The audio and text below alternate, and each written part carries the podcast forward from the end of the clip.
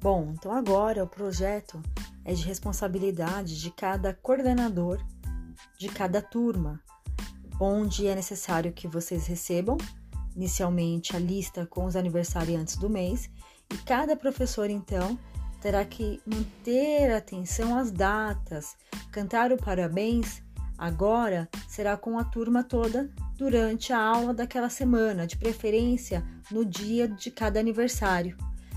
Caso o aniversário seja no sábado ou domingo ou feriado, no primeiro dia da semana seguinte, o professor deve organizar no finalzinho da aula ou então no momento inicial, cantar o parabéns com todos os alunos, tá bom? Então o projeto de parabéns virtual agora será neste novo formato a partir desta data.